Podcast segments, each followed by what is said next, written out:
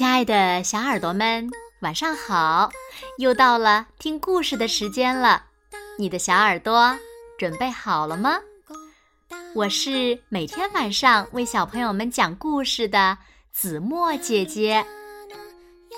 春天来了，好多花呀都盛开了，那美丽的蝴蝶呢，便会在阳光下展开曼妙的身姿，翩翩起舞。可是，小朋友们，你们知道这些美丽的蝴蝶经历过怎样的历程吗？今天呀，就让我们一起来到蝴蝶的世界去认识它们吧。一起来听故事，《美丽的变身大师》。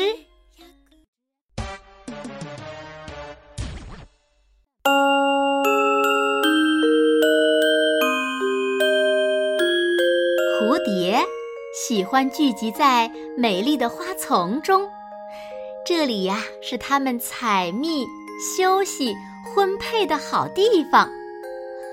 我们听不见蝴蝶飞行的声音，是因为蝴蝶拍打翅膀的频率呀很缓慢。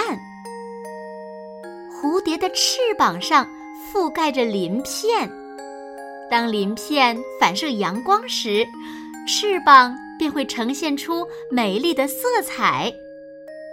不同种类的蝴蝶，其翅膀的颜色和斑纹是绝对不一样的。蝴蝶也是靠着翅膀上的斑纹来辨认自己的同类。到了婚配的时候，它们呀会找到同类。然后呢，飞到高空，开始奇妙的交配游戏。交配后的蝴蝶很快就开始产卵了。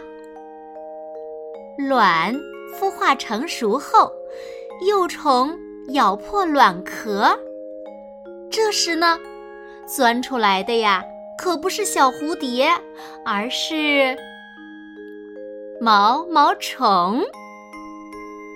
毛毛虫可是个大吃货，它们呀每天吃了睡，睡了吃。蝴蝶的幼虫很挑剔，它们只选择自己爱吃的植物，否则宁可饿死。坚固的外皮不能和它们同步生长，它们呢只好蜕皮。每次蜕皮，它们都会长大一截。饭桶的生涯结束后呀，毛毛虫会寻找到一片隐蔽的地方，吐出丝线，用丝线把身体悬挂起来，再将自己的身体慢慢的包裹住，于是蛹就形成了。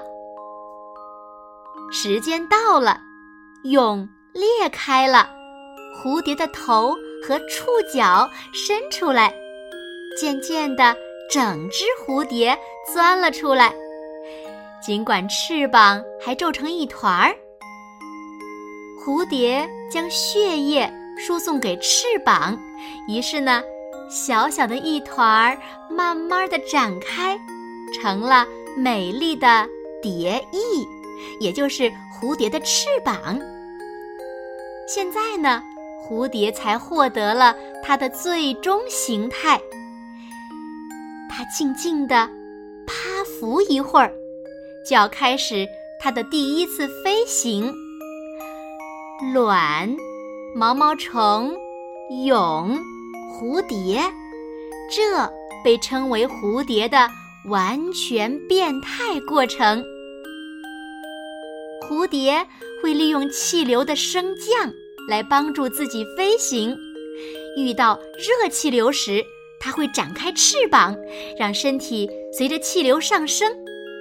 这样一来呢，它便可以节省很多的体力了。蝴蝶的飞舞需要消耗大量的能量，因此呀，它们必须一次又一次的采花和吸蜜。